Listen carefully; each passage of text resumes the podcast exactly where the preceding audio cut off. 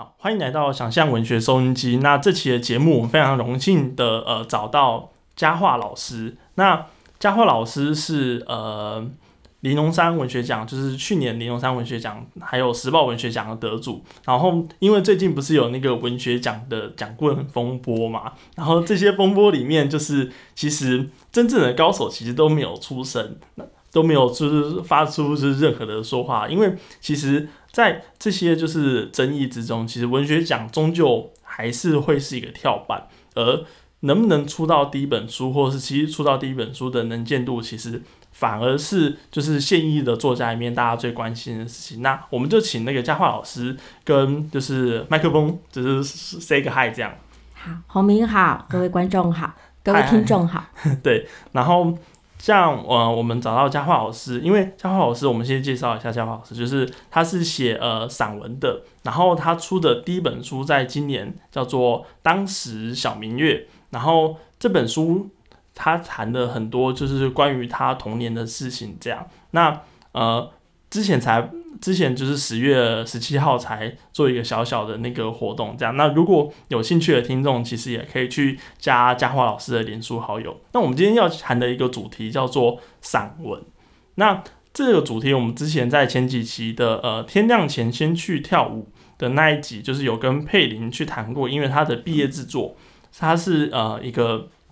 跟佳华老师介绍一下，他是一个东，玩的我有点忘记东海还是。抱歉，佩林，如果你有听到的话，我有点忘记你是什么学校。但是他的毕业制作是啊是要出一个文集，所以他就因为他主要是写诗跟散文的，所以他在谈论散文的时候，我们那集有聊到一点关于散文的追求真实性的这个话题，以及那散文究竟要怎么展现个人，还有作为一个散文创作者要怎么调试创作之间的一个。缝隙和自己丢出自己内心题材的一些过程，该怎么去处理？那这边就是因为佳华老师算是一个散文之中呃创作很多年很多年的一个老手，这样那可以先跟就是听众们说说，就是老师创作的题材大概是运用什么嘛？这样。好，我创作的我先讲素材好了，对，就是我的生活，嗯，我的家人。家人就是我的原生家庭，父母，或者是我结婚之后，呃，我的先生，我的孩子。然后教学我写比较少，为什么？因为孩子、学生都未成年，我觉得有我有义务要保护他们的各自，除非是好的。哦。那如果有一些有状况的，我就尽量不写。大概就是我的生活周遭。对。那在这些生活周遭的写作过程之中，会有就是。呃，你会写一写写的过程之中，会思考，就是因为散文，我不知道老师同不同意这句话，就是散文，我们会期待读者能够在里面看到作者尽力去呈现出来的真实，这这句话，不知道老师同不同意这句话？是你是类似这一派的吗？还是？对，我是站在散文是真实的。对，但是你不知道老师会在创作的过程之中会发现说。好像在写作的过程之中，或者是在呃你传达任何话语的过程之中，好像文学性或者是表演性的文字，好像会阻碍真实的传达这件事情。然后不知道老师是怎么想的？会啊，应该是说我大学时候我是念国文系，我受到的散文训练就是散文要真实。可是有时候我要还原那个现场，不论是小时候，即便是去年。有些对话的真实、真正还原，我已经忘记了。那这时候我就告诉我自己说：没关系，事件是真实的，感情是真实的。对。那中间有些话，可能对方十个字，我不是完全十个字照搬，所以我就告诉自己说：事件跟感情是真实的就好了。那为什么散文需要真实，以及就是这个真实带来的好处是什么？因为。呃，我受到的训练就是说，如果要虚构，就去写小说。那散文的话，就是我们真实。其实散文比小说取巧的地方，就是比如说，如果我今天好，比如说我写到我跟家人之间的争吵，大家在散文，大家认为说这是真实的。嗯。那我就想要看，如果我是读者，我就会想要看说，那你们家里的争吵当中，你最后是怎么样和解，或者是没有和解。可是如果是呃小说的话，我就会觉得说，哦，这是虚构的，那就是刚刚后面讲，就是看你怎么表演，那你中间怎么设计，然后最后是不是有一个呃出乎意料的结局？对，所以我比较，而且我在读散文的时候，其实我最想看到的是作者他的一些人生智慧，或者是他有一些什么哲思。可是，呃，第二个想要帮观众问的就是说，那因为我们比赛的文体里面，散文大概限制都是在五千到三千字，但是我会发现说，五千到三千字好像能操作空间，对老师来说是会太少。哦，这个就是我最近撞墙的地方，因为比如说我曾经有写一篇文章是谈我的感情的，对，那时候我想要操纵的素材很多，可是我写完之后，我发现，嗯，我我把它挤到呃五千字，我把它挤到四千五。后来我发现太满了哦，当场写的时候写完之后，我不觉得满哦，我觉得嗯这样很好，很多素材，好丰富，好满哦。可是再过一个月来看之后，我觉得好满哦，因为我们能够跟读者沟通，就只有文字。那我塞了那么多的东西，读者能够接受吗？所以我就把它删到三千五。那本来我的画面，我记得我记得有一篇就是红明，我写我妈妈。去查户口的，然后我就查了三个家，我记得这边我怎么一直都没有真的，我就是说我妈妈去查户口，第一个家怎么样，第二个家怎么样，第三个家怎么样？我记得那时候你给我的意见是这样太多了，可不可以就焦点集中在特殊的一两个家庭？哦，有没有？好像对，我记得是你给我的意见，然后当下我说，哎，真的吗？我回去自己，我这篇文章，我人嗯，就是比如说给我的意见，我都不会当场改。因为我觉得当场我再改都会不客观，对，没错，我就会两个礼拜或一个月，一个月之后我再来想想后面你给我意见，我觉得对我当初塞三个事件，那感觉好像很像就是纪录片，哎，这个人家怎么样，这个人家，对对对。后来我觉得那没有，好像就只是一个填调纪录片。后来我就把一两个家庭聚焦，然后写我跟我妈妈进入到这个人家里之后，我的想法。然后妈妈跟对方的对话，我就觉得，哎，好像有时候文章可以不用塞那么满，可是给人家的感情一样是饱满的。我最近有一个小小的计划是，嗯，我想要写我关于水利局，然后工作到现在的所有的事件，然后里面就很多细节，可能就像，呃，就是佳话老师在当老师的时候，他你会遇到很多细节，因为不只是教学生嘛。备课一定有很多细节，然后接了行政职也有细节，然后同事们之间的相处也会有一个细节，学校的本身也会有细节，甚至每一届每一届每一届每一届的学生，他们每个人的人格特质都不一样的时候，我会发现说，好像要把它弄成一本散文，我甚至觉得好像一本散文好像没有办法完全的代表整个我想要写水利局的故事内容，但是。最后我又发现说，就是三千字要去写一个故事，刚开头然后就结束了，刚开头就结束了。所以我不知道，就是呃，就是佳慧老师会不会觉得说，好像用一本书的力量去呈现一篇散文，会是一个更有效率的决斗方式嘛？因为我想到是呃。迪这个不正常的人，他是用一整本去描写他的弟弟、他的家人，他不是用单篇单篇的方式这样。然后不知道就是呃，老师对单篇跟集成一整本的这样子的这样子的区别有什么样的想法？这样好，我觉得就是如果说廖妮的那一本笛，他可以我我很喜欢那一本，他会变成一本，我觉得是因为是弟弟。他们家人人口很单纯，可是洪明，你的这本水利局的人太多了。对，我觉得其实他是很有意义把它写，可是我觉得就是，也许如果你一本没有办法带，其实可以像把它弄成系列的书。哦。只是我还不知道那样怎么操作，因为我看我看到就是系列好像都是像小说。哦。就是像是呃，例如说傅，像是吴明义老师的各种就是。呃，跟自然有关的系列嘛，对对对对对。可我觉得散文好像也能做到类似的事情，就是如果我们去讲那个林立清的做工的人，他前面先出做工人嘛，然后再出一本如此人生，然后他的主题也都是呃很相似，但是因为他的主题工人又是很多样而复杂的，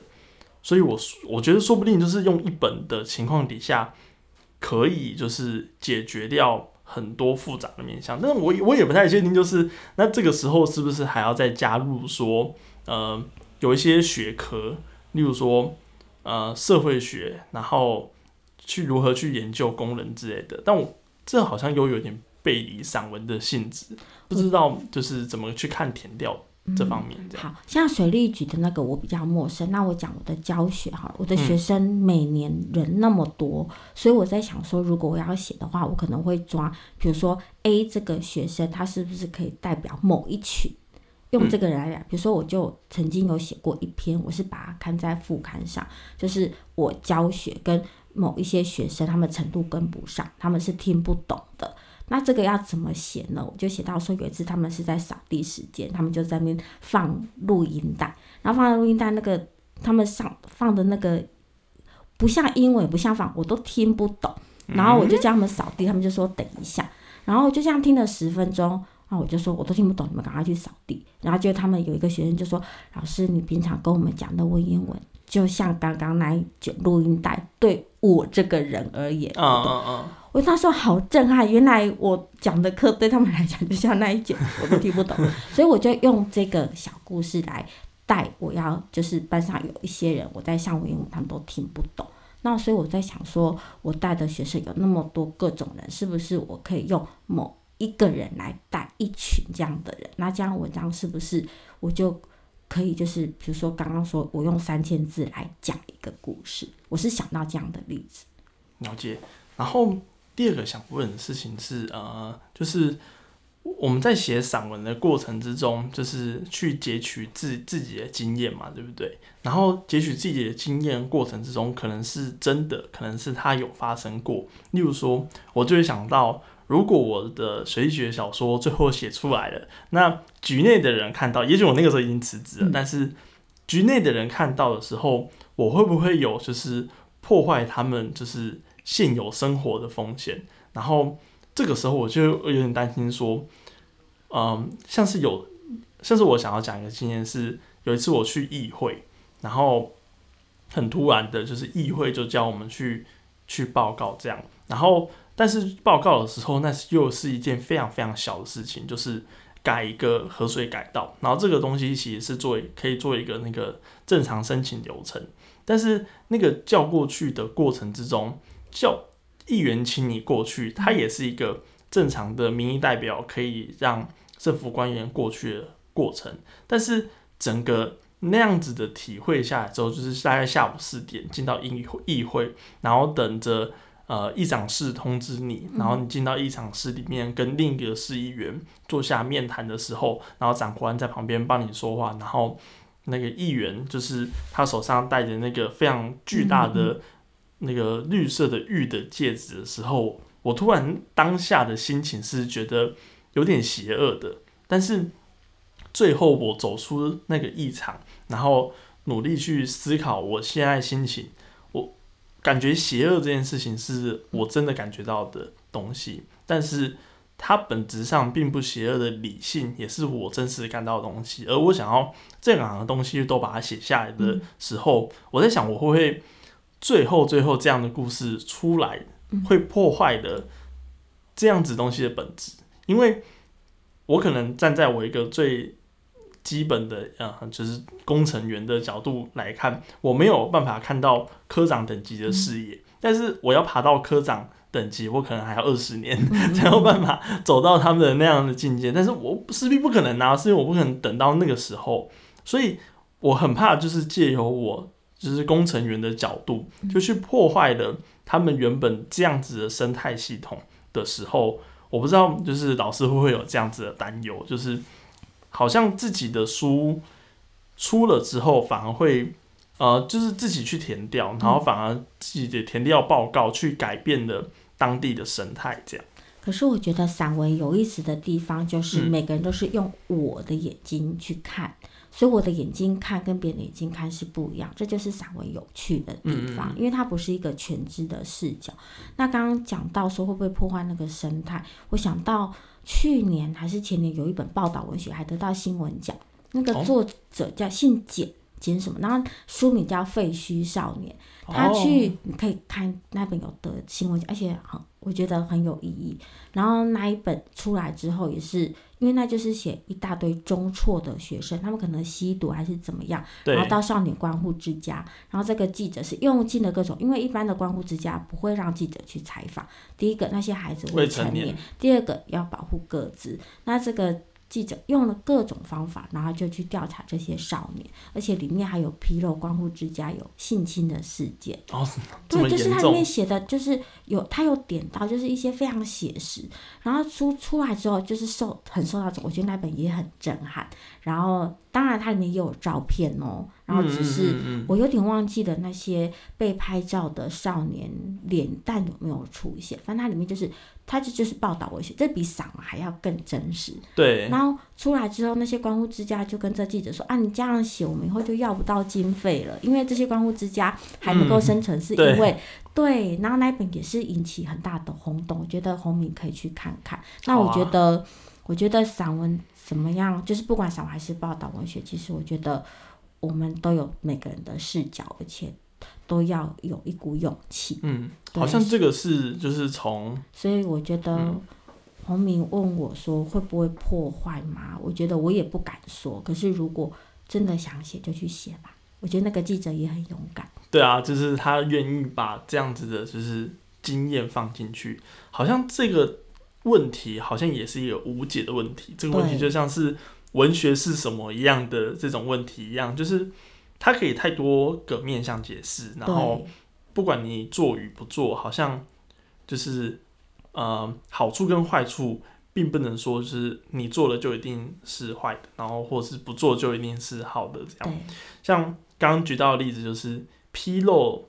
然后害他们拿不到钱，就是一件坏事嘛。但是他确他们确实有就是。性侵或是不正义的事情发生，这样，我这我对这本非常有兴趣。对，废墟少年很好看。废墟少年，那还有什么就是可以嗯推荐读者？就是因为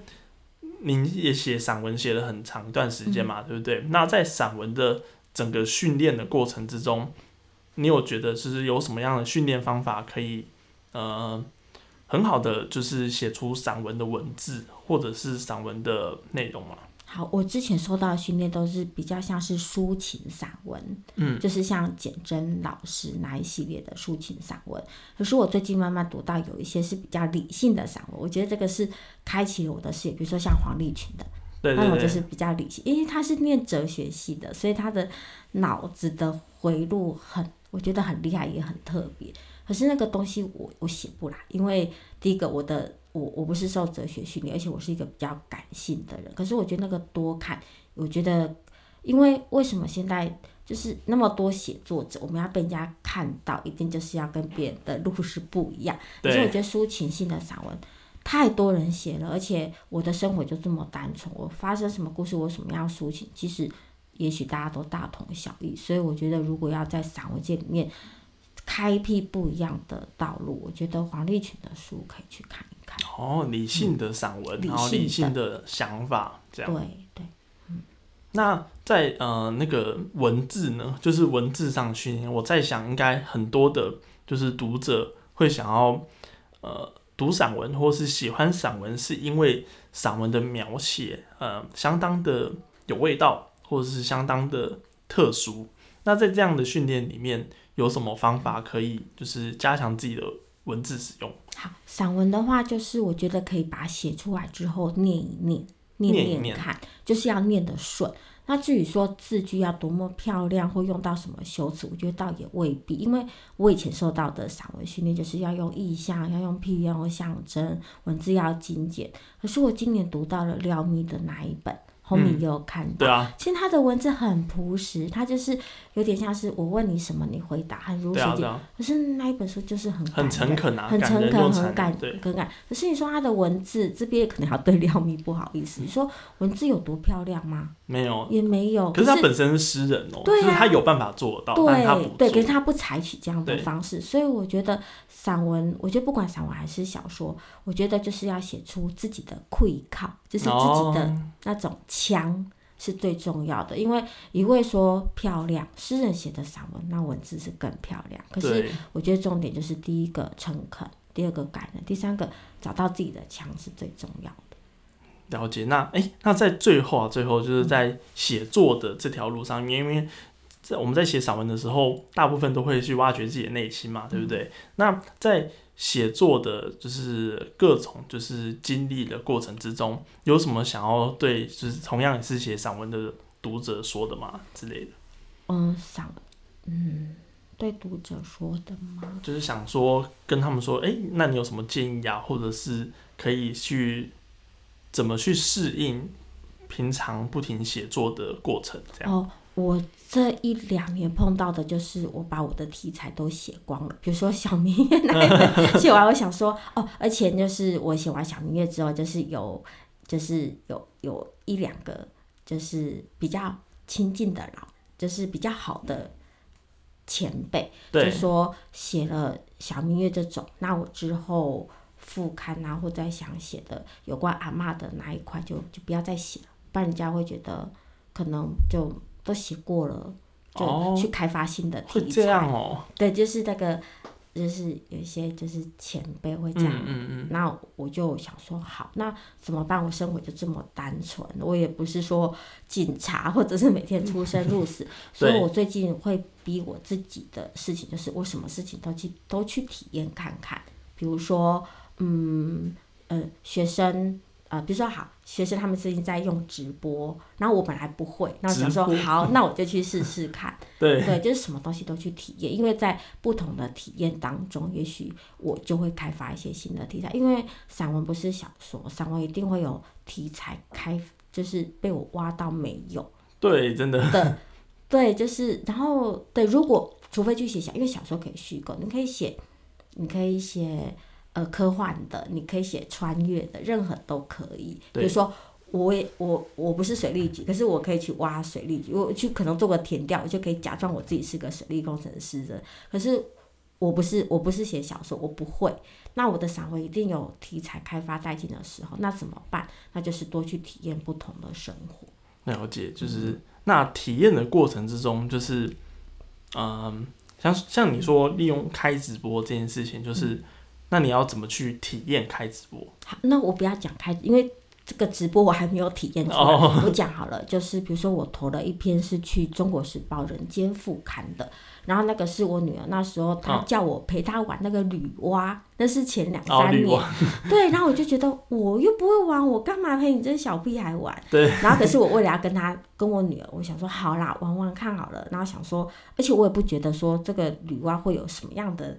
给给我什么样的感动。可是我这样玩之后，我就开始沉迷了。沉迷下去之后，我就觉得。这个养蛙跟我养娃养一个女娲好像哦，就是我每天要喂它吃东西，然后它出去它也不告诉我，就寄个明信片，我就从里面我就找到了一个题材，哦嗯，就是这样，嗯就是我本来是排斥电，就是我不应该不是说排斥，我以前也是玩电动车嘛，可是在里面我就得到了一个题材，所以就大家多去，就是平常可能觉得说。比如说，呃，好，我我开了一家独立书店，嗯然后本来我不会接触，可是